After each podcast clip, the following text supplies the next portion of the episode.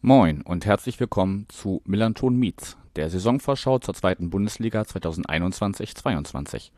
Ich bin Yannick und spreche in insgesamt sieben Teilen mit 17 GesprächspartnerInnen über ihre Vereine sowie dem Team des Millanton VDS NDS über unseren FC St. Pauli. In diesem Teil geht es um die Vereine Fortuna Düsseldorf, Karlsruher SC und Jahn Regensburg. Viel Spaß!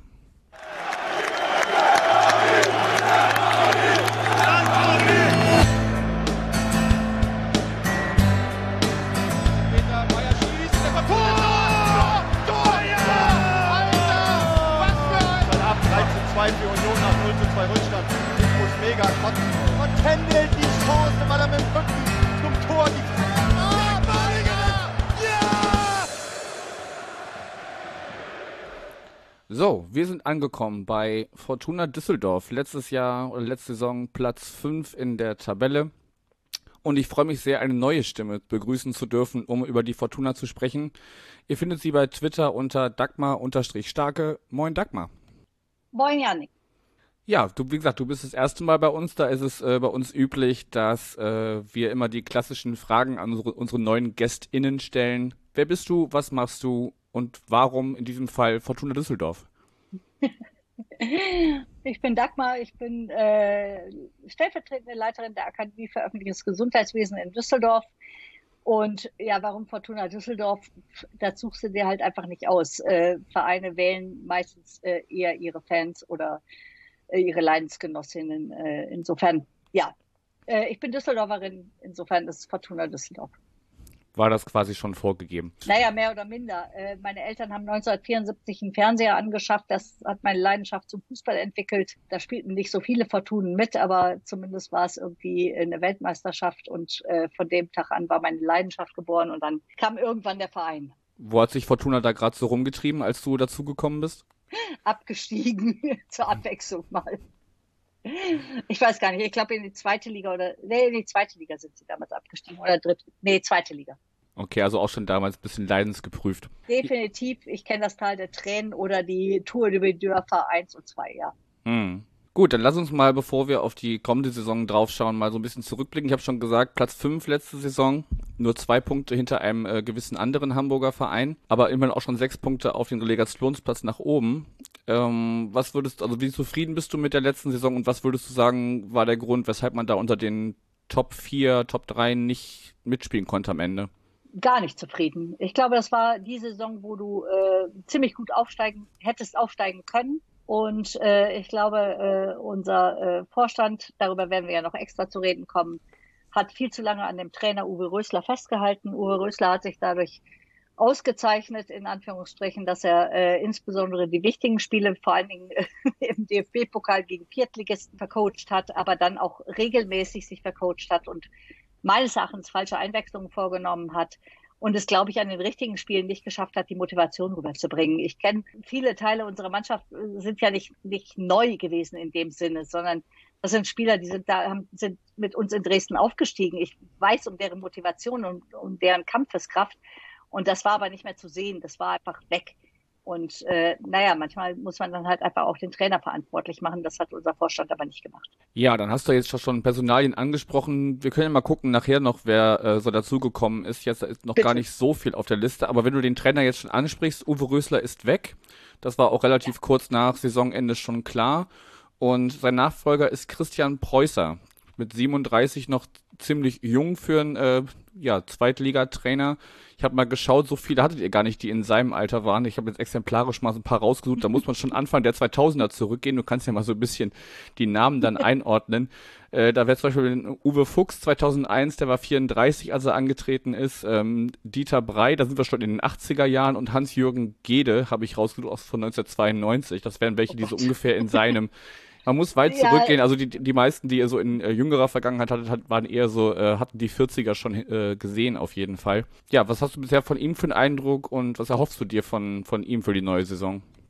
Also ehrlich gesagt bin ich äh, äh, optimistisch und positiv eingestellt, weil ich finde es gut, äh, tatsächlich diesen Versuch zu wagen mit einem jungen Trainer. Ich mag an ihm, dass er bisher sich ausgezeichnet hat, dadurch, dass er Nachwuchsspieler besser gemacht hat. Und ich glaube auch, dass er sehr viel darauf gesetzt hat, diese Nachwuchsspieler dann auch in äh, entsprechend höherklassige Mannschaften einzuführen, äh, beziehungsweise natürlich durch den Aufstieg von äh, Freiburg 2 äh, es auch geschafft hat, dass sie jetzt eben die Chance haben, in der dritten Liga zu spielen. Ähm, ich hoffe, dass er das Gleiche bei uns tut und die ersten Anzeichen lassen zumindest darauf hoffen, dass er darauf setzt, äh, die jungen Spieler einzusetzen. Und wir haben äh, leider in der letzten Zeit oftmals Verluste erlitten. Äh, wir haben jetzt gerade zum Saisonende äh, viele gute Spieler aus der U23 und U19 verloren Richtung äh, ja die üblichen Verdächtigen Gladbach, Leverkusen hast du nicht gesehen. Und äh, ich äh, persönlich finde das mehr als ärgerlich, weil wir viel investiert haben in dieses Nachwuchsleistungszentrum und ich finde, das muss auch äh, tatsächlich äh, gewürdigt werden vom Trainer der ersten Mannschaft. Und ich finde es toll, jemanden zu haben, der genau auf die Jugend setzt. Und ich hoffe sehr, sehr, sehr, äh, dass er damit erfolgreich ist. Das heißt nicht, dass ich jetzt von ihm den Aufstieg erwarte, sondern dass ich einfach erwarte, dass wir erfolgreichen Fußball spielen. Wo das endet, werden wir sehen. Er hat ja auch erstmal, also danke für die Ergänzung, dass er von Freiburg 2 gekommen ist, das hatte ich gar nicht, äh, gar nicht erwähnt.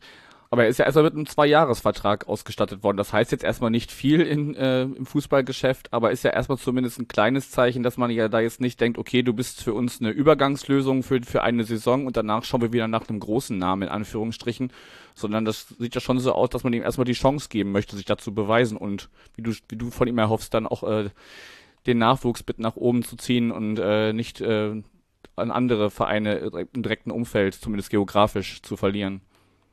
Das will ich hoffen. Das will ich ganz ehrlich hoffen, weil erstens diese Einjahresvertragsgeschichten mag ich sowieso nicht so gerne. Ich verstehe das bei älteren Spielern, aber bei Trainern verstehe ich es grundsätzlich nicht. Und äh, ich finde, das ist ein Vertrauensbeweis an Christian Preußer, dass wir äh, ihm äh, einen Vertrag gegeben haben, jetzt erstmal für zwei Jahre. Und ich hoffe auch, dass er ernsthaft die Chance bekommt, auch wenn er vielleicht weil die eine oder andere Niederlage einfährt. Das, da müssen wir uns nichts vormachen. Das werden wir kriegen in der zweiten Liga, die jetzt so zusammengestellt ist, wie sie ist. Aber ich hoffe, dass er die Chance bekommt, äh, da ein Team aufzubauen, das auch schlagkräftig ist. Und äh, wenn ich Klaus Allofs richtig verstanden habe, ist das der Plan. Aber das sei mal dahingestellt, ob das so ist. Ja, das werden wir sehen, auch ähm, wie das dann überhaupt alles in dieser ja von vielen Seiten als beste zweite Liga aller Zeiten kolportierten Saison verlaufen wird. Ähm, lass uns ein bisschen schauen, mit welchem Personal er jetzt schon festarbeiten kann, zumindest was Zu- und Abgänge mhm. angeht. Ich habe mir äh, jeweils zwei rausgeschrieben. Neu gekommen, den, das wird äh, vielen HörerInnen von mir oder von uns hier was, was sagen, ist Khaled Narei von äh, aus der Vorstadt hier. Und äh, ihr hattet Felix Klaus vom VfL Wolfsburg ausgeliehen und jetzt für etwas über eine Million Euro fest verpflichtet. Dafür sind zurückgegangen zum FCA Kevin Danzo. Der hat mir zum Beispiel in den Spielen, ähm, ich habe ja nur die Spiele von euch gegen uns gesehen, letzte Saison zugegebenermaßen. ähm, aber da, da ist er mir sehr positiv aufgefallen, der fällt jetzt dann leider weg. Und zumindest vom Namen her, ähm, ich weiß nicht, welche Rolle er in letzter Zeit gespielt hat, Kenan Karaman, Mittelstürmer, mhm. äh, hat den Verein auch verlassen. Da ist noch nicht klar, wo die Reise für ihn hingeht. Ähm, magst du zu den Personalien ein bisschen was sagen oder vielleicht auch noch erwähnen, wer dir, wer dir sonst noch wichtig wäre zu erwähnen im, im Kader? Ja, also Khaled Narei äh, finde ich spannend, äh, freue ich mich drauf. Scheint ein vielfältiger, also vielseitiger Spieler zu sein. Zumindest wenn man mal sich in dem äh, Vorstadtforum tummelt, wie du gerade gesagt hast, dann äh, ist dort äh, der, äh, ja, sagen wir so, es löst äh, scheinbar ein bisschen Frust aus, dass er gegangen ist. Felix Klaus, da erhoffe ich mir wesentlich mehr von. Ähm, ich glaube, er ist ein erfahrener Spieler, er ist ein guter Spieler und äh, er kann deutlich mehr und ich hoffe, dass er das unter Christian Preußer zeigen kann. Von den Abgängen, äh, Danzo ist für mich äh, tatsächlich der schmerzhafteste Abgang äh, neben Luca Kreins. Und äh, mit beiden steht unser Verein offensichtlich in Verhandlungen. Ich hoffe sehr, sehr, sehr, dass sich beides bestätigt, weil äh, erstens sind wir sonst in der Innenverteidigung ziemlich blank. Ähm, nicht, dass wir nicht andere Innenverteidiger hätten, aber ich glaube, wir brauchen einfach erfahrene Innenverteidiger und Kevin Danzo ist halt einfach äh, sehr, sehr cool. Und äh, Luca Kreins ist für mich ein Spieler, der einfach extrem gut harmoniert hat mit äh, Peterson auf der linken Seite und äh, das wäre schon mein Wunsch, die zu halten. Kenan Karaman mag ich dir gar nicht so viel zu sagen. Ähm, ich glaube, er hat sich ein bisschen verzockt. Er hat geglaubt, dass er irgendwie mit einer erfolgreichen EM äh, irgendwie super äh, Vertragsangebote kriegt. Die äh, EM war nicht erfolgreich für die Türkei. Das lag sicherlich nicht einzig und allein an ihm. Ähm, ich muss aber ehrlich sagen, dass ich den Hype um ihn nicht verstanden habe bei uns. Äh, ich habe ihn nicht als den großartigen Stürmer verstanden. Ich hätte manches Mal viel, viel lieber einen von den anderen im Spiel gesehen, als dann wieder Kevin, äh, Kenan Karaman. Und von daher, ehrlich gesagt, interessiert mich nicht so sehr. Der wird hoffentlich nicht zurückkommen, weil ich möchte lieber jüngere Stürmer haben, die auch echt Bock haben auf Fortuna. Ja, am besten, also das hoffe ich mir bei uns ja auch, so eine, so eine gesunde Mischung aus Erfahrung und, und den jungen Wilden sozusagen. Ne? Das merkt man bei uns ja, ja auch. Das habt ihr ja gut gezeigt mit eurem äh, Sturm in der zweiten, äh, äh in der Saisonhälfte 2. Äh, großartig, Glückwunsch dazu. Ich habe echt gedacht, äh, ihr kackt ab, aber habt ihr nicht. Insofern toll. Dankeschön an War der Stelle. Ja, äh, ja, auch durch eine, einen erfahrenen Guido Burgstaller, den du, glaube ich, damit meinst, äh, vorne drin. Nicht nur Guido, Guido Burgstaller, sondern ganz ehrlich, also ich verfolge ja äh, St. Pauli ein bisschen intensiver und auch äh, seit vielen Jahren und insofern äh, auch euer Trainer ist ja nun echt eine Legende, äh, Legende als Spieler gewesen. Ne? Äh, und ich, ich habe es schon echt traurig gefunden, dass dass er so eine Niederlage nach der nächsten reinrasselte und als ihr echt die Kehrtwende gemacht habt, ich fand super. Ja, vielen Dank. Dass wir uns, ist ja auch schön, dass wir uns dann in der kommenden Saison wiedersehen und deshalb jetzt auch miteinander sprechen können. Wir müssen ein bisschen auf die Zeit schauen, weil das soll nicht so lang werden wie die normalen Formate, die man hier äh, in diesem ähm, Podcast-Kanal ja kennt. Ja. Wir haben schon den, den Vorstand an verschiedenen Stellen angesprochen. Du hast mir auch im Vorgespräch, als wir dieses äh, Gespräch ausgemacht haben, äh, gesagt, du bist alles andere als zufrieden, vorsichtig gesagt ordne das mal ein bisschen ein. Was, was erhoffst du dir vom Vorstand und warum, oder warum bist du so unzufrieden oder ja, gelinde gesagt unzufrieden? Ich will ein bisschen differenzieren. Ähm, für mich ist tatsächlich äh, die, der Vorstandsvorsitzende Thomas Röttgermann äh, äh, die Person, die ich am allerkritischsten sehe. Ich sehe aber auch Klaus Allofs in seiner in der Kombination mit Thomas Röttgermann sehr, sehr kritisch. Äh, was mir bei Röttgermann besonders äh, oder was bei Röttgermann besonders ins Gewicht fällt, ist, dass ich seine Kompetenzen nicht sehe. Ich sehe sie einfach nicht. Ich sehe enorm viele Fehltritte, angefangen von irgendwelchen Apps, die er privat entwickelt hat, äh, über seinen Fortuna-Account, bis hin dazu zuletzt, äh, dass er tatsächlich stumpf auf äh, 20 Jahre Vorstandsarbeit und Aufsichtsratsarbeit, in Klammern, zu der ich dazugehört habe, und das soll aber auch irgendwie keine Rolle spielen, sondern da haben namhafte Personen dazugehört, eingeschlagen hat, äh, wo ich das Gefühl hatte, wenn jemand Fortuna nicht kennt, ist unser Vorstandsvorsitzender. Äh, dann die Unterschrift Stadion Allianzen NRW. Das ist für mich das schmerzhafteste schlechthin, weil mit der Unterschrift unter die Stadion Allianzen NRW räumt er der Polizei wissentlich äh, eine Macht ein gegenüber den Fans, gegenüber der Fanszene, die über alles Mögliche hinausgeht. Und das wird natürlich gerade gestützt. Du hast es ja mitbekommen. Wir haben zuletzt die Demonstration gegen das äh, neue Versammlungsgesetz NRW gehabt in NRW wo die äh, Polizei massive Übergriffe ähm, vorgenommen hat gegen Demonstrantinnen und Demonstranten unserer Szene, also unserer Fußballszene, aber auch unserer Antifa-Szene, weil sie, oh ja, FFP2-Masken in Schwarz getragen haben. Sie haben gegen das Vermummungsverbot verstoßen und haben sich gleichzeitig an die Corona-Regeln gehalten. Sorry, das ist für mich absurd. Und dass unser äh, Vorstandsvorsitzender die Stadionallianzen NRW unterschrieben hat, das ist für mich der größte Schlag ins Gesicht der Fanszene insgesamt. Und er hat ja auch zugegeben, dass er nicht mit den Fanszenen vorher gesprochen hat, dass er nicht Supporters Club, Ultras oder irgendwen eingebunden hat, sondern das einfach mal gemacht hat. Und das ist einer von vielen Fettnäpfchen, die Thomas Röttgermann scheinbar sucht und findet. Und von daher, er hat sich für mich bisher nicht als kompetent erwiesen. Ich weiß nicht, wo seine Kompetenzen liegen.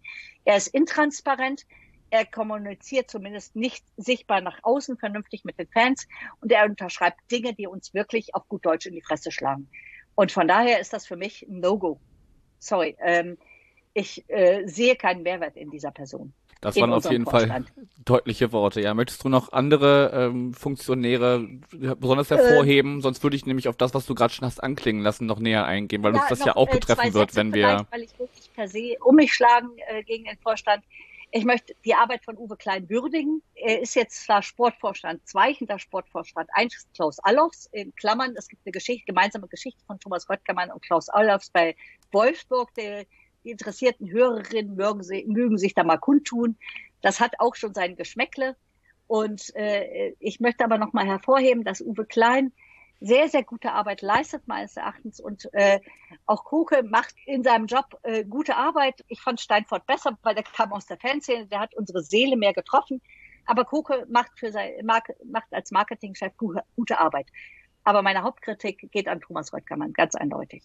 Okay, dann ähm, schließen wir den Teil damit äh, ab und gehen nochmal darauf ein, was du ja gerade schon im Zusammenhang mit äh, der Person Röttgermann gesagt hast. Ähm, zum einen diese Stadionallianz und das neue Versammlungsgesetz NRW. Das wird uns ja wahrscheinlich auch betreffen, wenn wir zu euch kommen. Ähm, wir hoffen ja einfach mal, ähm, dass es im Dezember vielleicht schon möglich ist, dass vielleicht sogar Teil Gästefans äh, zugelassen sind. Da sind wir nämlich bei euch zu Gast am 17. Spieltag, muss man sehen. Was bedeutet diese Stadionallianz und was bedeutet das neue Versammlungsgesetz NRW in kurzen Worten? Das schlicht und ergreifend, äh, wenn ihr alle in Braun-Weiß kommt, wie das vielleicht üblich ist bei euch oder wie das schon mal manchmal ausgegeben wird, genauso wie wir das manchmal ausgeben, alle in Rot auswärts oder irgendwas, dann könnte das sein, dass ihr als uniformiert wahrgenommen wird, werdet. Ne? So, äh, äh, ausschlaggebend war sicherlich äh, das Thema äh, Dresden äh, in Camouflage, Karlsruhe. Ähm, ich persönlich fand die Message richtig, aber das ist auch meine persönliche Meinung. Aber es könnte eben auch sein, dass ihr, wenn ihr in Braun-Weiß kommt, als uniformiert angesehen werdet und dass ihr, wenn ihr FFP2-Masken womöglich in Braun oder Braun-Rot-Weiß oder irgendwie tragt, dann könnte das als Verstoß gegen das Vermummungsgebot äh, Verbot äh, gelten und das kann sein, dass ihr festgesetzt werdet. Wir kennen das ja durchaus. Wir haben das ja schon erlebt. Wir sind ja alle schon in der Kastanie, die du möglicherweise kennst von Auswärtsfahrten, wo sich üblicherweise die Fortuna-Fans sammeln sind wir ja schon mit 400 Leuten festgesetzt worden, als Union damals äh, an der anderen Stelle ankam, als die Polizei erwartete. Und äh, das hat dazu geführt, nicht nur, dass wir das Spiel verloren haben, sondern dass 400 Leute von uns über zwei Stunden äh, oder drei Stunden in der Kastanie festgesetzt waren. Unser Fanbeauftragter im Knast gelandet ist. Und ähm, ja, wir am Ende äh, oder die Jungs, die drin waren, am Ende die Möglichkeit hatten, Jungs und Mädels über ein äh, Kellerfenster rauszukommen. Aber das sind genau die Möglichkeiten, die zukünftig bestehen. Es wird auch die, die Möglichkeit bestehen, die Transbis zu unterdrücken. Und du weißt, Düsseldorf und St. Pauli, wir haben immer Transbis, die sich gegenseitig provokant angehen, weil das unsere Geschichte zusammen ist, weil das unser Zusammenspiel ist, weil wir uns so lange kennen, genau so. Und weil wir das auch mögen, genau so. So, aber es kann dann sein, dass wenn irgendwie wir irgendein Transpi haben, was irgendwie auf die, sagen wir mal, auf eure äh, äh, Szene eingeht äh, oder auf die äh, auf die äh, Sexarbeiterin oder irgendwas eingeht äh, auf der äh, äh, auf der Davidstraße oder was weiß ich nicht was, dann kann es sein, dass, dass uns das Transpi abgenommen wird und gleichermaßen kann es sein, wenn ihr uns äh, äh, irgendwie befrotzelnd äh, provoziert, dann wird euch das Transpi abgenommen. Das sind alles die Freiheiten, die die Polizei demnächst haben wird. Das heißt, wir werden massiv schlicht und ergreifend in unseren Freiheitsrechten begrenzt und das verstoßt gegen das Grundgesetz. Genauso wie dieses gesamte Versammlungsrecht, was neuerdings in NRW gelten wird, gegen das Grundgesetz meines Erachtens verstößt. Und das ist auch das, was die Stadionallianzen tun. Äh, nur äh, hat es bis jetzt, glaube ich, noch niemanden gefunden, der tatsächlich äh, beim Verfassungsgericht Klage eingereicht hat. Wenn ich jetzt jemanden vor den Kopf stoße, weil das schon passiert ist, entschuldige ich mich dafür, ich würde sofort unterstützen, weil das ist ein Unding. Das ist das Ziel, das ist genau das Ziel, was alle verfolgen im Moment, die Fanszenen möglichst äh, unter der aktuellen Situation klein zu machen. Ja, klingt alles andere als hoffnungsvoll, wenn da so die ja. jetzt demnächst Veranstaltungen oder, oder Zusammenkünfte anstehen, egal ob es im Rahmen von Fußball ist oder einfach nur die, die Versammlungsfreiheit und Demonstration, was auch immer. Ja, wir werden das weiter im Auge behalten und vielleicht sprechen wir uns ja im Laufe der Saison nochmal und du kannst uns äh, neuere Einblicke geben, ob da vielleicht gegen vorgegangen worden ist oder was da was da neuer Stand der Dinge ist oder ob da einfach ähm, geschaltet und gewaltet wird, wie man dann gesetzmäßig sogar darf. Ich weiß ehrlich gesagt nicht, ob wir überhaupt alle ins Stadion gehen, weil mit personalisierten Eintrittskarten, mit der Abschaffung der Stehplätze, zumindest unter Corona-Bedingungen, äh, was glaube ich letztendlich sowieso das Ziel sein wird, weiß ich nicht, wie viele von uns von der aktiven Szene tatsächlich ins Stadion gehen. Ich kann nicht für die aktive Szene sprechen, ich kann für mich sprechen. Ich werde unter den Bedingungen nicht ins Stadion gehen. Das ist nicht meine Welt. Hm, kann ich nachvollziehen. Aber ich freue mich, wenn ihr nach Düsseldorf kommt. Wir sehen uns in der Altstadt. Sehr, sehr gerne. Gut, dann lass uns mal so ein bisschen noch einen kleinen Ausblick wagen, auch wenn die Gegebenheiten drumherum alles andere als gut zu sein scheinen. Ähm, ich hatte dir ja so, so einen kleinen Fragebogen vorab geschickt ähm, mhm. und da bleibt die Frage nach der Erwartungshaltung allgemein, die hast du schon so ein bisschen beantwortet in unserem Gespräch bisher. Aber auf welchen Platz tippst du denn? Sowohl dann erstmal die Fortuna, aber auch den, den FC St. Pauli? Ich mag es ja immer nicht, Plätze zu tippen. Äh, ehrlich gesagt hoffe ich, dass wir eine coole Saison spielen. Ich hoffe ehrlich gesagt, dass Christian Preußer einschlägt. Und ich hoffe, dass er mit vielen jungen Spielern einfach ein geiles, äh, eine geile Mannschaft aufstellt und wir ein geiles Spiel auf den Platz bringen. Und ich hoffe gleichermaßen, dass ihr bitte nicht wieder unten rumkrebst, sondern äh, gleichermaßen äh, irgendwo im Mittelfeld mit uns euch bettelt. Und äh, wenn es nach mir ginge, ja, am liebsten steigen wir mit euch gemeinsam auf oder bleiben mit euch gemeinsam in der Liga. Hauptsache, wir steigen nicht gemeinsam ab. Das ist mir das Wichtigste. Äh, für mich äh, zählt wirklich in erster Linie, dass, dass bei uns äh, sich das Ganze findet, dass Christian Preußer irgendwie ein gutes Händchen hat, ein gutes Spiel aufstellt, also eine gute Mannschaft aufstellt, ein gutes Spielsystem findet, nicht verharrt an bestimmten äh, äh, Positionen oder Spielern, wie das unser letzter Trainer getan hat, sondern eben wirklich äh, äh, tatsächlich innovativ handelt. Und ich hoffe für euch, dass ihr einfach nicht wieder irgendwie diese Scheißnummer durch den Keller dreht. Ja, das, das hoffe ich auch sehr. Ähm, sowohl, dass äh, wir uns dann auch in der darauffolgenden Saison, in der hoffentlich alles wieder halbwegs normal ist, spätestens, dass man sich dann wieder sieht. Ansonsten, wie du schon gesagt hast, wenn es für, für St. Pauli nach Düsseldorf geht, kann man sich ja vielleicht mal auf ein Bier in der Altstadt treffen. Das ist ja auch durchaus schon möglich. Und ja, dann danke ich dir Gerne. auf jeden Fall. Wenn du noch irgendwas zu ergänzen hast, hättest du jetzt noch so ein Minütchen Zeit, noch, wenn du noch irgendwas loswerden möchtest. Ansonsten würde ich mich herzlich bedanken für die, für die Einblicke. Und äh, ja, das wird bestimmt nicht das letzte Mal, dass ich mit dir gesprochen habe, würde ich sagen. Super gerne. Und äh, dann ist vielleicht auch mein letztes Statement. Äh, ja, lass uns gerne widersprechen, weil ich sehe mit großer Sorge dem entgegen, was in NRW passieren wird, äh, was bei uns passieren wird. Ich sehe mit großer Sorge entgegen, was jetzt äh, unter Corona-Maßnahmen sozusagen eingeführt wird äh, als Regeln im Stadion oder als äh, Möglichkeit mit personalisierten äh, Plätzen, überhaupt ohne Stehplätze. Äh, das sind alles fanpolitische Themen und wenn du wieder äh, sprechen möchtest, äh, gerne jederzeit, weil das sind Dinge, äh, das verdirbt mir den Spaß am Fußball. Äh, dann gehe ich lieber zur zweiten Mannschaft äh, im Paulianus-Stadion. Das ist sehr, sehr schön da und äh, da habe ich keine personalisierten Karten noch einen Groundtopping-Tipp am Ende. Und äh, ja, damit verabschiede ich dich. Genau. Vielen Dank nochmal und mach's gut. Danke dir auch, Janik. Bis dann. Tschüss.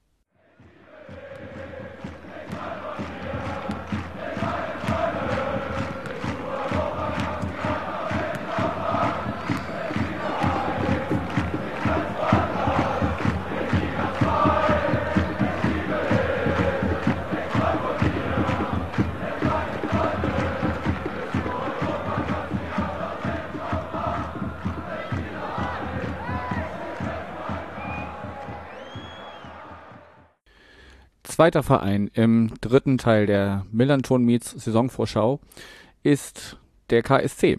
Und die haben in der vergangenen Spielzeit Platz 6 belegt, sind damit in den Top 25 der beiden Profiligen gelandet. 52 Punkte waren es am Ende.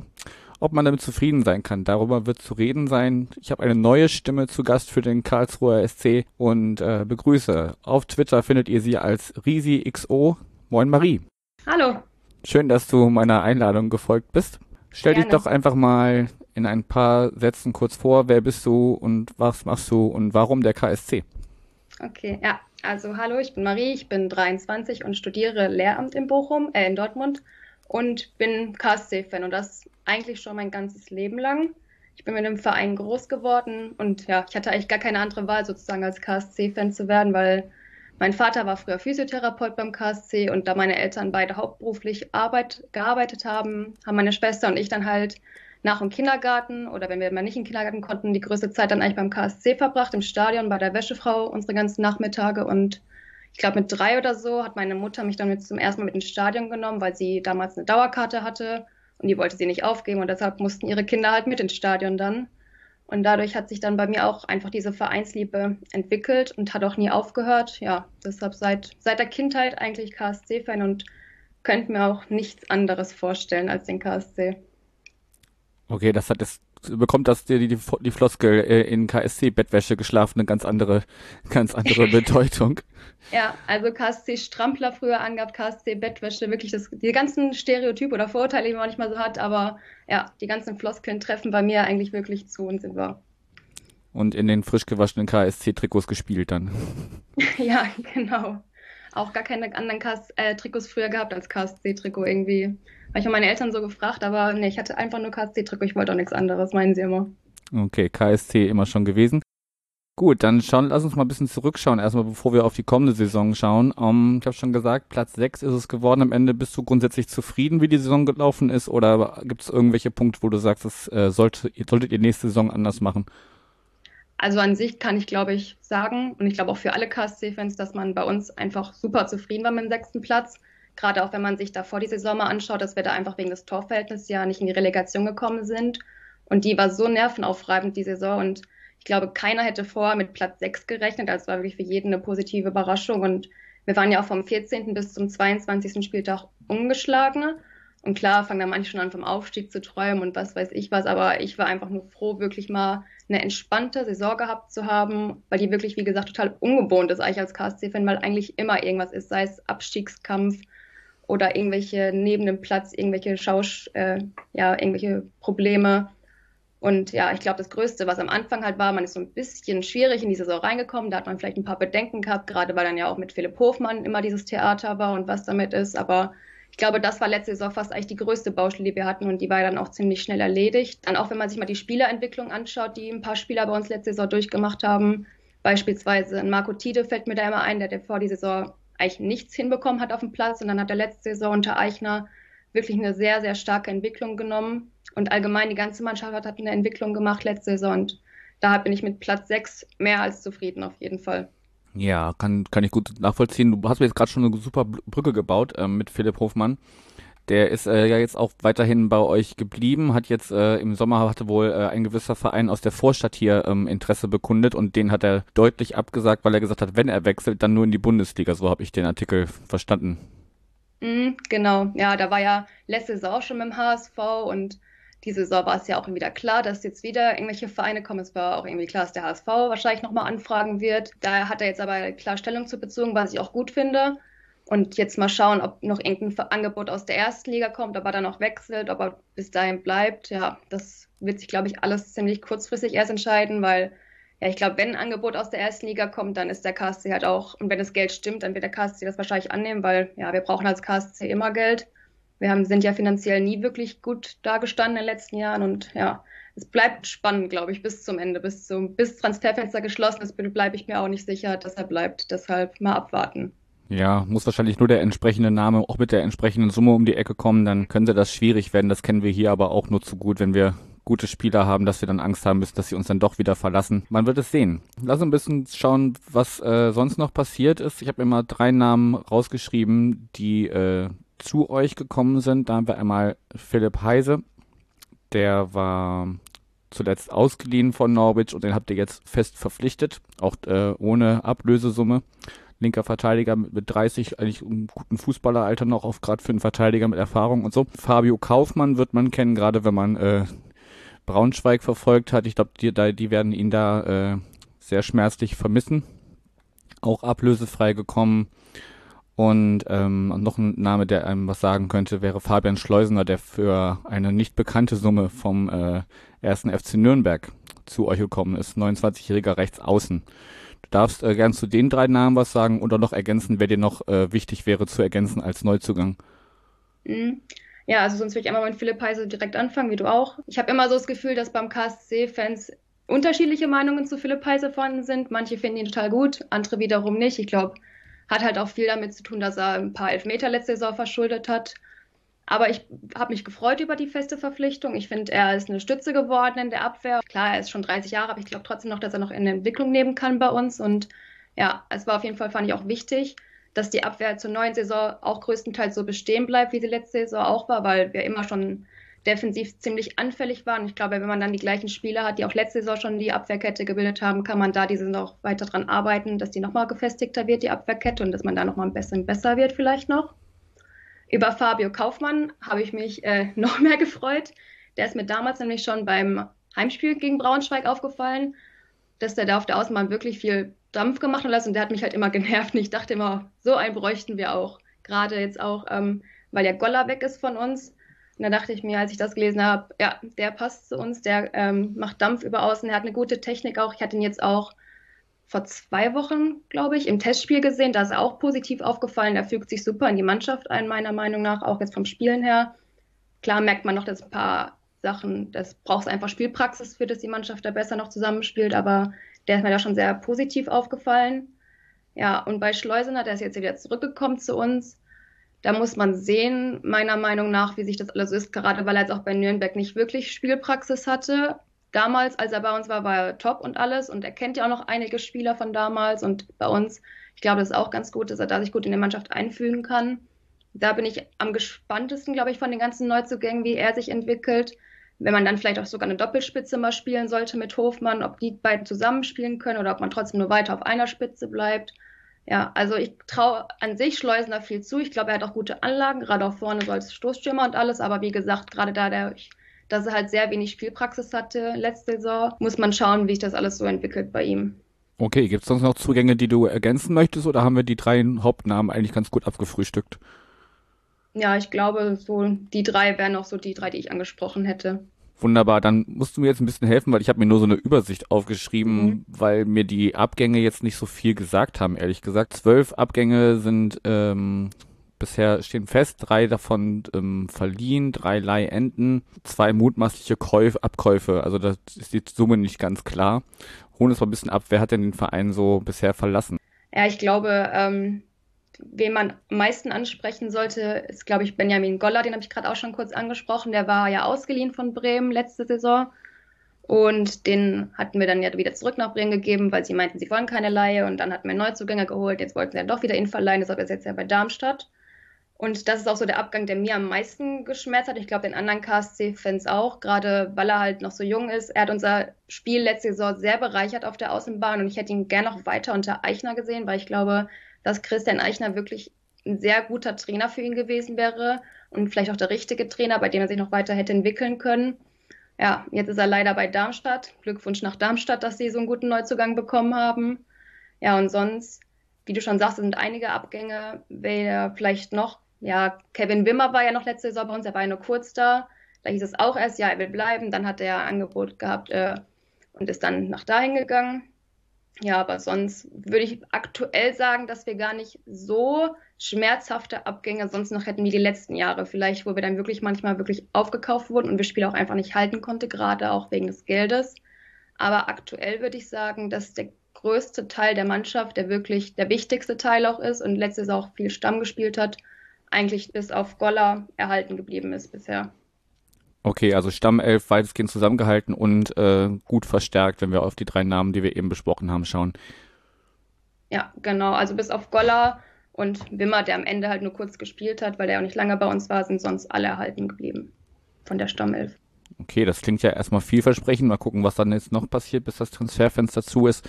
Jetzt hast du den äh, Trainer schon ganz oft in Halbsätzen angesprochen. Dann lass uns doch mal auf ihn noch ein bisschen schauen. Er ist jetzt seit letzten Sommer also zu, zum Sommer vergangener Saison, ist er zu euch gekommen, ist damit jetzt nur einer von drei Trainern oder einer von nur drei Trainern, die äh, jetzt eine Saison äh, auf dem Buckel haben. Äh, das äh, vereint euch mit äh, dem ersten FC Nürnberg und mit dem FC St. Pauli. Das sind die einzigen drei Teams, wo äh, der Trainer schon seit mindestens der, der letzten Saison ähm, im Amt ist. Was hast du denn äh, nach einem Jahr für einen Eindruck von Christian Eichner? Also ich glaube, und da spreche ich äh, auch für die ja für alle KSC-Fans eigentlich, dass Christian Eichner für uns ein absoluter Glücksgriff eigentlich ist. Also ich glaube, uns hätte es nicht besser treffen können. Ich bin absolut begeistert, wie man es vielleicht mir auch anhören kann. Ich finde, er ist der komplett Richtige bisher für uns. Es hat ihm wahrscheinlich auch schon viel gebracht, dass er unter Schwarz damals äh, einige Erfahrungen schon sammeln konnte und ein bisschen drangeführt wurde erst, da er noch ziemlich jung ist und davor nicht wirklich Erfahrung hatte als Trainer. Und er hat ja früher auch selber beim KSC gespielt und man merkt einfach, dass die Mannschaft durch ihn sich wirklich verbessert hat, jeder Einzelne, aber auch die, man wirklich mal wieder einen Spielstil erkennt auch wirklich und eine Handschrift des Trainers. Weil wenn man sich so die letzten Jahre bei uns anschaut, wir waren jetzt nie irgendwie die Mannschaft, die wirklich ein schönes Spiel an den Tag gelegt hat oder so. Da hat man manchmal lieber die Hände vorm Kopf zusammengeschlagen, wenn man uns gesehen hat. Und seitdem Christian Eichner da ist, finde ich, es macht wirklich größtenteils, klar, es gibt immer Spiele, die nicht so gut sind, Spaß der Mannschaft wieder zuzuschauen. Ich finde, er ist nah an der Mannschaft dran. Er erreicht die Spieler vor allen Dingen auch. Und wenn man überlegt, dass er den KSC damals ja noch im Abstiegskampf übernommen hat, in so einer schwierigen Situation, was er jetzt aus der Mannschaft gemacht hat, da kann man einfach nur sagen, dass es ein absoluter Glücksgriff für uns war. Und dass ich einfach nur hoffe, dass er lange noch bei uns erhalten bleibt. Aber ja, mal gucken, wenn er so weiter sich entwickelt, werden da bestimmt auch Angebote von anderen Vereinen kommen.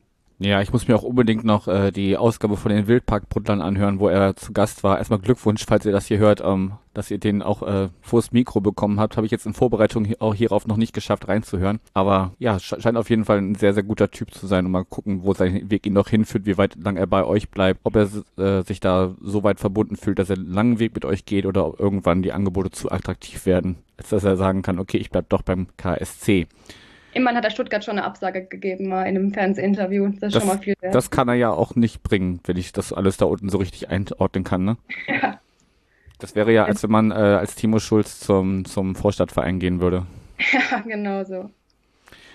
Okay, haben wir noch was Sportliches? Sonst würde ich so ein bisschen den, den, den rein sportlichen Teil verlassen und mal so ein bisschen rund um den Verein schauen. Ja, ich glaube, soweit sportlich haben wir alles erstmal besprochen, was es zu besprechen gab.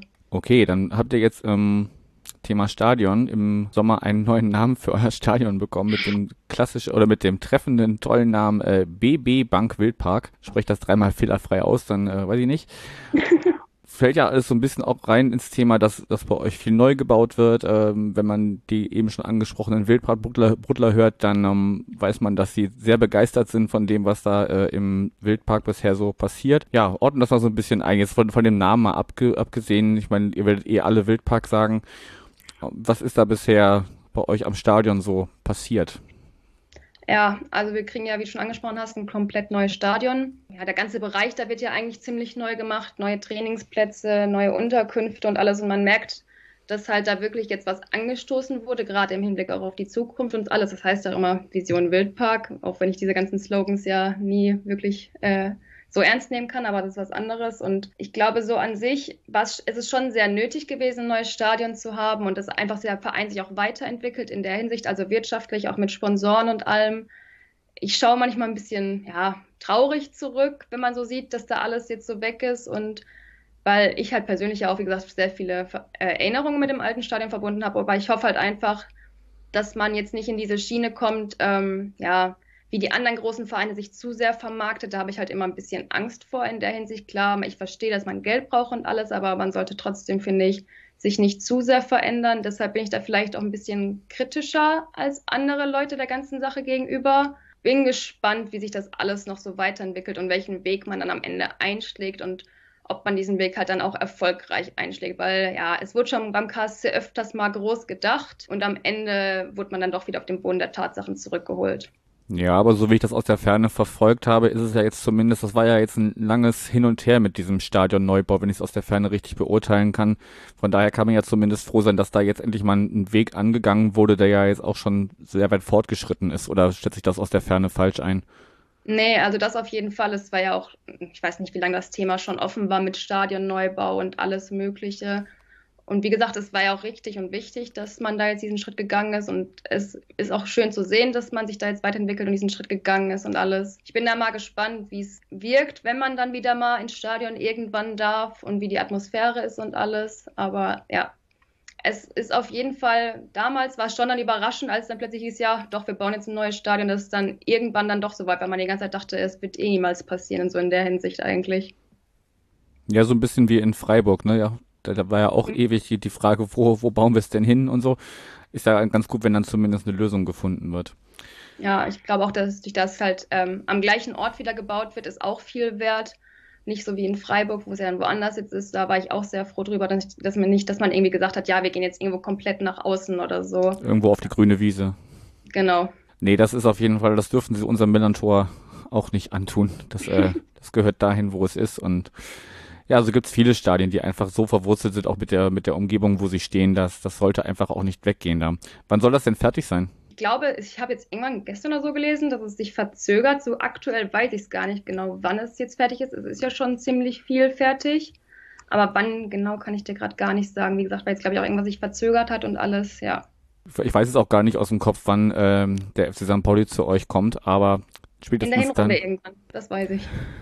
Okay, wir werden es, müsste ich jetzt nochmal nachschauen, aber ist ja auch ähm, sowieso die Frage, ob wir dann überhaupt schon äh, nach Karlsruhe reisen dürften mhm. oder nicht. Lass uns mal so ein bisschen Ausblick wagen. Du hast schon gesagt, äh, Mannschaft ist gut zusammengeblieben, punktuell verstärkt. Wer weiß, was noch passiert. Was glaubst du denn, wie, ähm, ja, wie, wie wird's für den KSC in der kommenden Saison laufen? Wird das wieder so ein, so ein Top 6, 7, 8 Platzierung oder ist man ja durch die ja doch durchaus namhafte Konkurrenz, auch wenn die ähm, nur mit Wasser kochen und jetzt einen Zweitligakader haben, weitestgehend. Wo, wo wird sich da der KSC einordnen? Also ich musste anderen Leuten versprechen, dass ich mal optimistischer auf Saisons blicke, weil ich sonst immer sehr pessimistisch war, beziehungsweise sagen wir nüchtern war ich halt immer durch die ganzen Jahre davor. Und auch sonst bin ich immer sehr, ja, wenn wir zum Beispiel ein Spiel haben, ja, wir verlieren eh noch irgendwie. Ich bin nie so optimistisch wirklich. Aber da habe ich mir jetzt vorgenommen, diese Sommer optimistischer drauf zu blicken, weil ich ja, wie gesagt, auch sehr viel Vertrauen in Christian Eichner beispielsweise habe und dem viel zutraue. Natürlich, die zweite Liga ist die Saison wirklich stark besetzt. Das sagte jeder, das weiß jeder. Da muss man sich nicht, äh, muss man sich nichts vormachen in der Hinsicht. Aber ja, ich sage schon, dass wir Platz 6, 7, 8, 9, also einen einstelligen Tabellenplatz rechne ich uns schon oder traue ich uns zu. Okay, untere Hälfte der einstelligen Tabellenplätze sagst du für den KSC. Ja. Abschlussfrage wäre dann so ein bisschen noch, wo schaust du denn oder wo siehst du den, den FC St. Pauli in der kommenden Saison? Ähnlich in, in der ähnlich in die Region wie, wie ihr, weiter drüber, weiter drunter? Auf jeden Fall hinter uns, aber ähm, auch in der Region würde ich St. Pauli schon einschätzen. Ich finde es bei St. Pauli aber auch immer schwierig, irgendwie die Saison so vorherzusehen, weil irgendwie seid ihr immer für Überraschungen gut oder dann spielt ihr mal eine Hinrunde komplett schlecht, die Rückrunde dann wieder komplett gut, aber auf jeden Fall, glaube ich, auch in den gleichen Regionen wie wir, so in etwa. Ja, das, das wünsche ich mir seit Jahren, dass das mal anders ist, dass wir einfach eine, eine solide Saison einfach mal durchspielen, auch wenn die dann nicht, nicht spektakulär ist, aber ich glaube, das würde auch einfach unserem jetzigen Team und dem, dem ja immer noch neuen Trainer ähm, hat ja jetzt ein, erst eine Saison äh, bei, bei, uns gehabt, einfach die Chance geben, da in Ruhe was aufzubauen, dass du nicht irgendwie, wenn du zu gut spielst und am Ende, weiß ich nicht, Vierter, Fünfter wirst, dann werden dir wieder die guten Leute weggekauft. Ähm, bis zum Ende Abstiegskampf will aber auch keiner. Von daher, also wenn du mir jetzt sagst so acht, neun und das ungefährdet, würde ich sofort kaufen. Ja, ich sag manchmal auch, ich bin lieber irgendwo im Niemandsland der Tabelle und habe eine ruhige Saison, als dass ich dann, keine Ahnung, wieder was habe. Aber ja, man wird sehen, ne?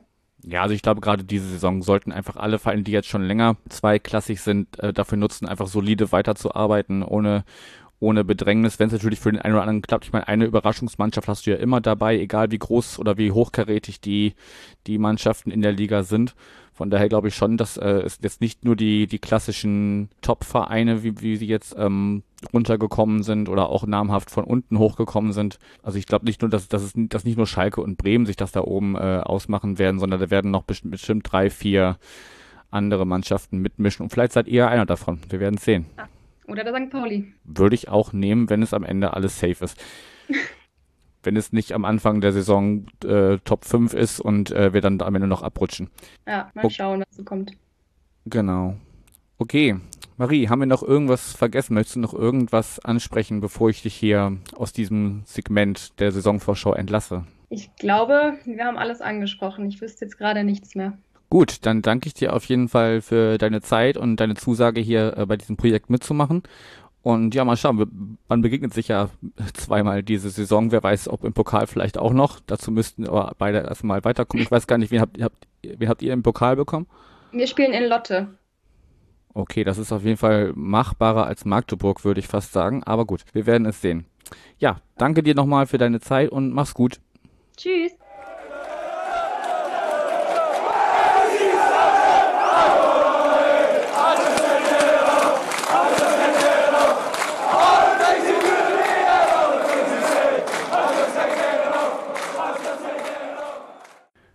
Es geht weiter in der Saisonvorschau. Dritter Verein des dritten Teils. Und wir sind angekommen beim SSV Jan Regensburg. Letzte Saison Platz 14 in der Liga mit 38 Punkten. Durchaus ähm, ein bisschen Abstand zu den Abstiegsrängen, aber ich glaube, dort drüben oder dort unten in Bayern kann man jetzt sehr froh sein, dass es nächstes Jahr auch wieder heißt zweite Liga, gerade mit dieser Besetzung. Mein Gast dazu, den kennt ihr schon aus den äh, Vor- und nach dem Spielgesprächen. Er spricht bei 1889 FM. Moin Tobi. Servus, guten Abend, hallo. Ja, hab schon gesagt, du warst schon mal bei uns zu Gast, aber es mag sein, weil du ja auch mit anderen Vereinen hier in einem Segment erscheinst, dass es HörerInnen gibt, die dich noch nicht kennen. Stell dich doch mal kurz in ein paar Sätzen vor. Wer bist du, was machst du und warum der Jan? Ja, klar, gern. Ich bin der Tobi, ich ähm, bin momentan für 1889 FM aktiv. Das ist unser Fan-Podcast, den wir haben. Habe auch so schon die ganze Zeit immer irgendwas Medientechnisches mit dem Jan zu tun. Ich schreibe für die Stadionzeitung. Ich habe mal eine Zeit lang einen eigenen Blog gehabt. Ich ähm, habe so mal beim Medienteam ehrenamtlich mitgearbeitet. Ich habe das Buch 111 Gründe, den SSV Jan Regensburg zu lieben, geschrieben. Also hier und da habe schon was mit dem Verein zu tun gehabt. Und ja, warum der Jan? Ich lebe in der Nähe von Regensburg und da äh, sind die Wege dann kurz ins Stadion. Zumindest zu normalen Zeiten. Alles klar, dann ähm, habe ich schon eingangs gesagt, Platz 14 ist es geworden am Ende fünf Punkte auf äh, den Relegationsplatz, der am Ende, den am Ende äh, Osnabrück erwischt hat. Sieben Punkte aber auch auf den direkten Abstiegsplatz, also dann doch relativ safe zum absoluten äh, Ende der Tabelle. Aber würdest du sagen, man kann rückblickend betrachtend äh, zufrieden sein? Ich weiß aus unseren bisherigen Gesprächen, eigentlich geht es sowieso beim Jahren immer darum, die Klasse zu halten und alles, was drüber ist, ist fein. Um, ähm, wie schätzt du die vergangene Saison 2021 ein? Ja, also wenn wir das in einem Satz zusammenfassen wollen, dann stimmt genau das, was du gesagt hast. Wir wollen jedes Jahr die Klasse halten. Wir haben die Klasse gehalten, also bin ich natürlich mit den Saisonzielen am Ende zufrieden. Nicht zufrieden bin ich damit, wie die Saison verlaufen ist, weil ich glaube, dass es nicht so knapp hätte sein müssen. Du hast richtig gesagt, es waren am Ende äh, fünf Punkte Vorsprung auf äh, Osnabrück. Aber wir haben den Klassenerhalt ja eigentlich erst am letzten Spieltag festgemacht und das ist ein bisschen spät nach meinem Geschmack. Vor allem wäre auch ein bisschen mehr drin gewesen, ähm, wenn wir in der Offensive ein bisschen stärker gewesen wären. Von daher hätte ich mir gewünscht, dass wir den Klassenerhalt vielleicht den einen oder anderen Spieltag früher perfekt gemacht hätten. Das wäre möglich gewesen. Aber summa summarum, neues Jahr, zweite Liga, die fünfte Saison, alles gut. Ja, fünfte Saison, zweite Liga wird wahrscheinlich dann, kommen wir später zu, wahrscheinlich eine der schwierigsten werden für den Jan, aber auch für einige andere. Aber darauf. Die, die nächste Saison ist immer die schwierigste bei uns. das, das nächste Spiel ist immer das schwerste. Ja. Okay. Ähm, schauen wir mal so ein bisschen, was sich im Sommer schon bisher getan hat. Wir nehmen am 10.7. auf, also ziemlich genau eine, zwei Wochen vor dem äh, eigentlichen Saisonstart. Ähm, denk mal, also das grobe Gerüst wird da schon stehen. Wer jetzt noch dazu kommt, ist zumindest wahrscheinlich nichts für die direkte Startformation, wenn es dann in zwei Wochen losgeht. Ich habe es mal so ein bisschen grob zusammengefasst. Du darfst es dann gerne mit Inhalt füllen, mit, mit Personalien, gerne, die du, ja. die du ansprechen möchtest. Ansonsten bei den Abgängen habe ich auf jeden Fall mir ähm, zwei aufge äh, drei aufgeschrieben. Ähm, aber bei den Zugängen würde ich zusammenfassend sagen, es sind bisher neun bekannt. Davon äh, kommen fünf ablösefrei, zwei Laien sind dabei, ein Eigengewächs, äh, da kann ich ja den Namen schon mal sagen, Björn Zempelin aus der eigenen U23 gekommen und äh, ein Rückkehrer ist auch dabei. Füll das mal ein bisschen mit Namen und auf wen sollten wir da in der kommenden Saison schauen? Ja, also es sind tatsächlich nur acht Neuzugänge, weil uns Rückkehrer Federico Palacios gleich schon wieder verlassen hat. Ah, okay. Der ist nämlich ähm, nach Viktoria Köln das hat äh, vor der Leihe schon nicht gereicht und ähm, ich habe zwar das ein oder andere über ihn gelesen, äh, gelesen, was er in Duisburg da gemacht hat, aber für uns reicht es einfach nicht mehr. Also der zählt nicht dazu. Ansonsten sind es dann acht, neun Zugänge. Äh, Björn Zempelin, genau, interessanter Spieler aus unserer U21, der letztes Jahr schon das ein oder andere Mal im Kader war und auch sein Profidebüt gefeiert hat. Der ist natürlich nicht gleich für die erste Elf eingeplant, aber der soll mal ein bisschen reinschnuppern und es ist schön, dass ähm, jetzt wieder der ein oder andere Jugendspieler aus Regensburg selbst mit im Kader ist. Ansonsten können wir die Spieler gerne mal kurz durchgehen. Wir haben einen Torhüter verpflichtet, Thorsten Kirschbaum, der in der ähm, Eredivisie gespielt hat für Fenlo. Ich ähm, weiß jetzt nicht genau, inwiefern er da in einem echten Duell mit Alexander Meyer, unserem Stammtorhüter, steht. Ich glaube ehrlich gesagt nicht, dass er da was dann rütteln kann. Er wird wahrscheinlich eher einfach die Nummer 2 ersetzen, Alexander Weidinger. Das ist auch ein Eigengewächs von uns, den haben wir jetzt ähm, um Spielpraxis zusammen nach Unterhaching verliehen für ein Jahr. Ich glaube, dass Kirschbaum so dahingehend äh, eine Verpflichtung ist. Also spielen wird er wahrscheinlich zunächst nicht. Ansonsten ähm, haben wir eigentlich hauptsächlich Defensivspieler verpflichtet und ich glaube, in der Defensive sind wir damit auch wirklich durch. Leon Guevara, auch aus der Eredivisie von Utrecht, der wird, glaube ich, auch spielen zu Beginn, weil sich unser eigentlicher Linksverteidiger Erik Weckesser im ersten Testspiel gleich mal den Knöchel gebrochen hat und dann jetzt dem, ähm, den ersten Spielen ausfallen wird. Auf den bin ich ziemlich gespannt. Ansonsten haben wir eigentlich, wie wir es von uns selbst kennen, meistens aus unterklassigen, ähm, aus unterklassigen Regionen Spieler verpflichtet. Wenn ich an Konrad Faber denke von Freiburg 2 oder Carlo Bucalfa auch von Freiburg 2, ähm, Yildirim aus der dritten Liga aus Ferl, wobei das schon ein Spieler ist, den wir so wahrscheinlich nicht bekommen würden. Der ist nämlich momentan noch verletzt. Man munkelt, dass er eigentlich schon in Heidenheim unterschrieben hätte die aber wegen seiner Verletzung dann einen Rückzieher gemacht haben und wir deswegen zuschlagen konnten. Also er war, glaube ich, mit 14 Toren viertbester Torschütze der abgelaufenen Drittligasaison oder sowas. Ähm, der wird jetzt auch die erste Zeit mal nicht spielen, weil er auch beim Trainingsauftakt mit äh, Krücken noch gelaufen ist. Also Stammspieler traue ich ihm schon zu, aber nicht für, für Saisonbeginn.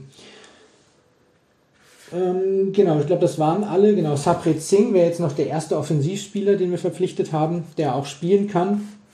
Den haben wir von Bayern München ausgeliehen. Der war letztes Jahr ein halbes Jahr an den Club ausgeliehen, hat da jetzt nicht überzeugt. Dementsprechend skeptisch sind hier manche. Nein, ich würde sagen, wir geben ihm eine Chance, wir es mit jedem Neuzugang machen und schauen mal, was, was er bringen kann. Also da sind einige vielversprechende Gesichter dabei. Konrad Faber vor allem, der hat bei den Testspielen einen richtig, richtig guten Eindruck gemacht. Könnte auch in der Offensive spielen. Mal schauen. Du hast, glaube ich, gesagt, dass wenn jetzt keiner mehr kommt, da auch kein Stammspieler mehr dabei ist. Das würde ich jetzt nicht so sagen, weil wenn wir die Liste so durchgehen, ähm, ein Mannschaftsteil fehlt. Kannst du dir denken, welcher? Der Sturm? Richtig, der Mittelsturm. Und zwar genau das, wo wir gesagt haben, dass wir da einen Spieler brauchen, der uns Tore garantiert. Ich glaube, das habe ich schon in unserem Gespräch in der letzten Saison gesagt, dass in der Offensive der Schuh drückt und ähm, dieser Stürmer, der uns was garantiert, der richtig gut ist und der auch spielen wird, der ist leider noch nicht da. Auf den warten wir noch. Von daher müssen wir noch ein bisschen Daumen drücken, der wird ein bisschen später kommen. Aber ich glaube, wenn dann ein Stürmer kommt, hat er dann trotzdem, auch wenn er relativ spät kommt, relativ gute Chancen zu spielen. Weil da halt noch ein Platz besetzt werden muss, okay. Richtig. Dann ähm, schauen wir mal von den Zugängen auf die Abgänge. Ich habe mir ja. drei Namen aufgeschrieben, das da wiederum gerne ergänzen. Ja. Natürlich müssen wir alleine aus St. Pauli-Sicht äh, nachfragen, was denn da jetzt mit Jan-Marc Schneider ist, warum der jetzt nicht mehr beim Jan ist, ähm, sondern bei transfermarkt.de als vereinslos angegeben wird. Wir haben im letzten Gespräch miteinander schon über Oliver Hein gesprochen. Da gab es nämlich äh, eine Abschieds, ja, Choreo ist zu viel gesagt, aber ein Abschiedstransparent auf jeden Fall, dass er ähm, ja seine Karriere bei euch äh, beendet hat. Vielleicht magst du dazu noch ein bisschen was sagen. Und äh, Sebastian Stolze wäre jetzt noch ein Name, der mir auf jeden Fall was gesagt hat, rechts außen, der äh, ablösefrei zu Hannover 96 wechselt. Das wären die drei Namen, die ich mir rausgeschrieben habe. Ja. Du darfst das gerne ergänzen. Ja. Nein, das ähm, sind jetzt zwei Namen, die man, glaube ich, auf jeden Fall nennen muss. Aus unserer Sicht, das ist Sebastian Stolz und Oliver Hein. Ja, der Olli, da haben wir schon drüber gesprochen bei St. Pauli, war absolute Identifikationsfigur hier, war 14 äh, Jahre im Verein seit 2007 und ähm, es ist einfach sehr, sehr schade, dass er jetzt seine Karriere beendet und er wird fehlen, sportlich und mannschaftlich ähm, oder für, für äh, menschlich, genau das wollte ich sagen, sportlich und menschlich. Ähm, egal, wer da jetzt noch kommt oder wer da spielt, Olli, Olli wird fehlen. Sebastian Stolze war ein bisschen klar, dass er geht. Der hat jetzt vier Jahre für uns gespielt, auf den beiden Flügeln, ab und zu mal auch im Mittelsturm und dort eigentlich immer Leistung gebracht. Und ähm, dass er jetzt den nächsten Schritt einfach geht und ich sehe in Hannover einfach einen nächsten Schritt, ist schade für uns, aber bei dem Jungen ähm, ja zu erwarten. Macht, hat einen Top-Job äh, gemacht. Vor allem das vorletzte Jahr hat er richtig aufgezogen und ähm, er wird schon seinen Weg gehen. Das sind so die beiden Spieler, wo ich sage, die tun schon weh. Bei den anderen Spielern waren das äh, Abgänge, die richtig und zu erwarten waren. Und das äh, trifft leider auf Jan-Marc Schneider zu. Kalle, wie wir ihn hier genannt haben, ähm, super Junge, wirklich menschlich absolut top, aber sportlich hat es einfach nicht gereicht. Er war vor allem in einer Position, wo er hätte glänzen können, ja, im, im Mittelsturm, aber da war er einfach viel zu harmlos und dann ähm, hat man sich am Ende entschieden, dass sich da die Wege trennen. Auf Transfermarkt steht, dass er vereinslos ist, aber ich glaube, der hat ähm, heute auf seiner Instagram-Seite was gepostet. Er ähm, zieht ihn wohl nach Griechenland zu äh, PAS äh, Giannia oder Giannina. Ich weiß gar nicht, wie man das ausspricht. Das habe ich äh, heute auf seinem Instagram-Profil gesehen. Also der geht in die erste griechische Liga. Wünsche ich ihm viel Glück dabei. Ja, dem schließe ich mich auf jeden Fall an. Es ist ja, wir haben ja auch immer so ein bisschen unsere interne Rubrik Neues von den Alten. Ähm, mhm. kann, kann man dann demnächst auch mal, mal wieder etwas Neues posten, dass es ihn dann jetzt von, vom Jan noch weiter südlich in Griechenland gezogen hat. Ja. Gut, ähm, es ist eine Seltenheit in den Gesprächen, die ich äh, bisher geführt habe und noch führen werde, während wir hier aufnehmen. Der Trainer heißt seit Juli 2019 immer noch Mersat Celebegovic. Gott sei Dank. Das ist wirklich eine Seltenheit in der aktuellen zweiten Liga. Ich glaube, ich habe bisher noch mit keinem Verein gesprochen. Natürlich gibt es ein paar, äh, St. Pauli ist ja auch dabei, aber diese, es ist wirklich die Seltenheit in der kommenden Spielzeit, dass da äh, überall noch oder dass da noch der gleiche Trainer auf der Bank ja. sitzt. Er hat aber einen äh, neuen Co-Trainer mit Markus Palionis bekommen, der, äh, ja, der genau. 2014 zu euch gekommen ist, damals noch als Spieler mhm. und äh, zuletzt noch in der, in der zweiten Mannschaft äh, wahrscheinlich noch so ein bisschen ausgeholfen hat, weiß ich nicht, stecke ich zu wenig drin. Ja, das kann ich gerne erklären. Ähm, was diese Vertragslaufzeit betrifft, dann habt ihr wahrscheinlich mit Heidenheim noch nicht gesprochen. Da ist Frank Schmidt, glaube ich, ähm, absoluter Spitzenreiter. Das stimmt wohl, ja. Ich bin froh, dass Mersat noch an der Seitenlinie steht und auch weiterhin an der Seitenlinie stehen wird. Ähm, sportlich bin ich absolut überzeugt von ihm, menschlich sowieso und er verkörpert einfach den Jahren. Er ist auch schon Ewigkeiten hier. Er kam 2006 als Spieler, habe ich ja auch schon mal erzählt, hat dann nach seiner Karriere hier die Trainerscheine gemacht, auch äh, Co-Trainer der zweiten Mannschaft, dann die A-Jugend übernommen und dann ist er vor fünf Jahren Co-Trainer der ersten Mannschaft geworden und betreut uns jetzt das dritte Jahr in Folge als Cheftrainer und ähm, ich finde es super und ich hoffe, dass dann auch einige Jahre dazukommen. Was Markus Palionis betrifft, bin ich äh, sehr froh, dass er uns erhalten geblieben ist. Der war bis ähm, Sommer ja noch unser Spieler. Ich bin ein absoluter Fan von Markus Palionis, von, von seinen Fähigkeiten und von seiner, von seiner Moral und seiner Emotionalität. Er ist wirklich ein Spieler, der bei allen Spielen 100 Prozent ähm, seines Herzens reingelegt hat. Er war auch ähm, Kapitän übrigens in einer ganz, ganz wichtigen Phase von uns, ähm, als wir in die äh, dritte Liga wieder aufgestiegen sind. Allerdings hat es sportlich einfach nicht mehr gereicht bei ihm, das muss man schon auch sagen. Er ist, ähm, ich weiß gar nicht, ich glaube 34, 35, muss ich fast nochmal nachschauen, so dass er letztes Jahr eigentlich kaum noch gespielt hat und ähm, dass er da keine ernsthafte Option für die Zweitligamannschaft mehr ist, das war dann im Laufe der Saison eigentlich klar, nachdem uns die ganze Innenverteidigung weggebrochen ist. Da hatten wir zum Teil vier, fünf Spieler, die ausgefallen sind und trotzdem fiel die Wahl nicht mehr auf Markus Palionis als gelernten Innenverteidiger. Da war schon ein bisschen klar, dass er nächstes Jahr nicht mehr bei uns spielen wird. Von da bin ich sehr froh, dass er jetzt übernommen wurde und jetzt ähm, den Trainerstab angehört. Ich weiß gar nicht, wie sein Plan so aussieht, ob er jetzt nebenbei auch noch die Trainerscheine ähm, alle macht. Aber er ist jetzt mal im Trainerteam dabei und äh, wird jetzt dann so seine sportliche Karriere ausklingen in der zweiten Mannschaft. Also er wird jetzt Kapitän der U21, die momentan in der Bayernliga spielt, wenn sie denn spielt und ähm, wird da noch ein bisschen kicken. Aber ich freue mich, dass er im Trainerteam dabei ist, weil er auch einen Geist in sich hat, eine absolute Moral, Mentalität, also ein, ein absolut Spitzenfußballer, was das betrifft. Ja, und es, also ich habe mir daraus so ein bisschen, also gerade auch der, die Personal Selim Begovic und jetzt auch, dass man lang verdiente Spieler dann auch im Verein behält, das spricht ja einfach dafür, dass das Hautaugenmerk beim Jan so auf Beständigkeit und Konstanz liegt. Ne? Ja, ganz, äh, ganz sicher. Also ich weiß nicht, ob es das Hauptaugenmerk ist, aber es ist auf jeden Fall ein Augenmerk, ganz, ganz sicher. Das merkt man nämlich auch, dann würde ich nämlich das Sportliche verlassen, wenn du nichts mehr zu ergänzen hast und so ein bisschen ins Finanzielle gehen. Ja. Hab mich in, in Vorbereitung auf unser Gespräch heute ähm, mal so ein bisschen durchgeklickt durch Nachrichten bei euch und dann gab es auch ähm, einen Link, äh, Link zu einem Forum, ich weiß gar nicht welches das war, auf jeden Fall wurde da ein Artikel, der eigentlich hinter einer Paywall war, wo ähm, euer Geschäftsführer Keller mal so ein bisschen Zahlen offengelegt hat. Mhm. Ähm, ich kann ja so mal so ein bisschen äh, ähm, das mit, mit äh, auch äh, wirklichen Zahlen füllen, ähm, die aber auf jeden Fall für eine wirtschaftliche, erfolgreiche Zeit in den letzten Jahren sprechen. Ähm, also ihr habt allein in der Saison 1920 äh, einen Gewinn von rund 5,4 Millionen Euro in der Kapitalgesellschaft oder mit der Kapitalgesellschaft erreicht. Die sind aber anscheinend wohl komplett ins Trainingsgelände geflossen, so wie ich das gelesen mhm, habe. Mhm. Ähm, ihr habt keinerlei, keinerlei Verbindlichkeiten irgendwo, was euch ja auch äh, im Vergleich zu manch anderem Verein, da gucke ich auch hier in die Vorstadt ne, zum Beispiel, äh, was euch ja schon von, von einigen anderen Vereinen in der, in der Liga unterscheidet und äh, die Eigenkapitalquote, ich bin kein, kein Finanzmensch, aber die liegt bei 72 Prozent, also das, da verstehe ich auch als Laie, dass das ein sehr guter Wert ist. Ja. Ähm, mag, magst du allgemein so ein bisschen die, die finanzielle Situation des Jahres so ein bisschen mit, mit Inhalt füllen, wenn du dazu was zu sagen hast? Gerne. Ich bin zwar jetzt auch wirklich kein Experte, was Zahlen betrifft, ähm, aber ich kann vielleicht so ein bisschen in die Historie reingehen.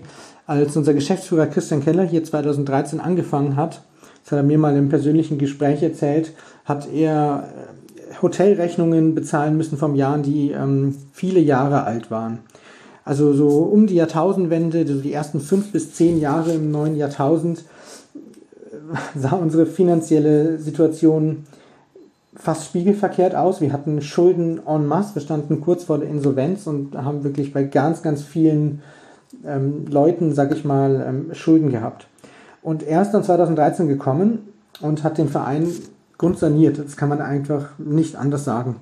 Seit äh, 2013 gibt es bei uns ein großes Gesetz und das bedeutet einfach, wir geben nicht mehr aus, als wir haben. Das klingt banal, aber du hast es gesagt, das machen andere Vereine nicht. Wenn ich da so in die dritte Liga zum Beispiel schaue, wie es da Teams gab, die reihenweise äh, gepokert haben, mehr Geld ausgegeben haben, sich versucht haben, die zweite Liga zu erkaufen und sich das dann halt in der zweiten Bundesliga wieder reinzuholen, was sie da ein bisschen auf, auf Pump ausgegeben haben. Ähm, das fand ich schon von echt, echt traurig. Von daher bin ich einfach sehr froh, dass wir auf unsere Finanzen schauen und wirklich bloß das ausgeben, was wir haben.